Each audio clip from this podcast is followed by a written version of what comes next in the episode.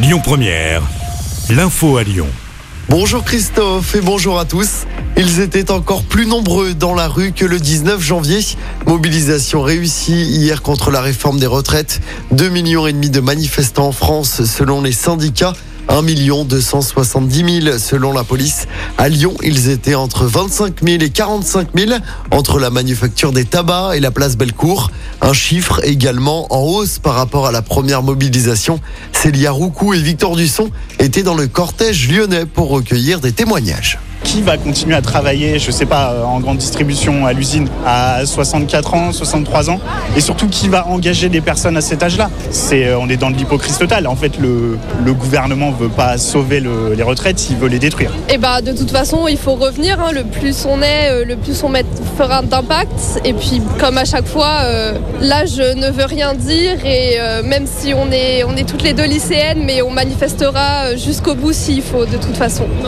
On attend purement et simplement qu'il abandonne son projet, voire même qu'il le révise dans le sens inverse, à baisser l'âge de la retraite. Chaque personne a sa fonction, quel que soit son âge, et la fonction sociétale d'un retraité, elle est aussi très très importante. Évidemment, nous on est là et on lâchera rien. Vraiment, euh, en plus on a quelque chose en face de nous qui, dit qu'il ne veut pas lâcher. en fait, il n'y a pas de discussion et nous on n'est pas OK avec ça.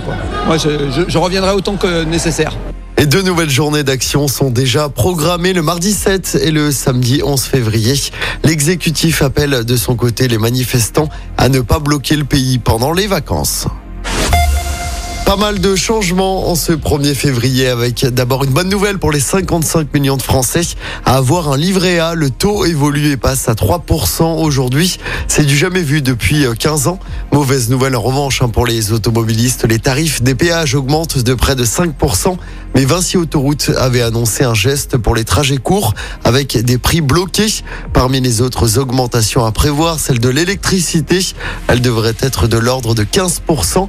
Sur le front du Covid, du changement également, les personnes qui sont testées positives ne seront plus contraintes à l'isolement. Les cas contacts, eux, n'ont plus à réaliser de tests. On passe au sport du football à suivre ce soir 21e journée de Ligue 1. L'OL va tenter d'enchaîner après sa victoire à Ajaccio dimanche. Réception ce soir de Brest au Groupama Stadium. C'est à 21h. L'OL est 9e du classement. Et puis du côté du mercato, comme prévu, le brésilien Jefinho s'est engagé avec Lyon. Le joueur de 23 ans a signé jusqu'en 2027 contre 10 millions d'euros. En tennis, ça passe pour Caroline Garcia à l'Open à 6e sens de Lyon. Victoire au forceps au premier tour contre Martine Kova hier. Victoire en 2-7 de la Lyonnaise 6-4, 7-6. Et puis du basket avec la défaite de l'Asvel en Euroleague.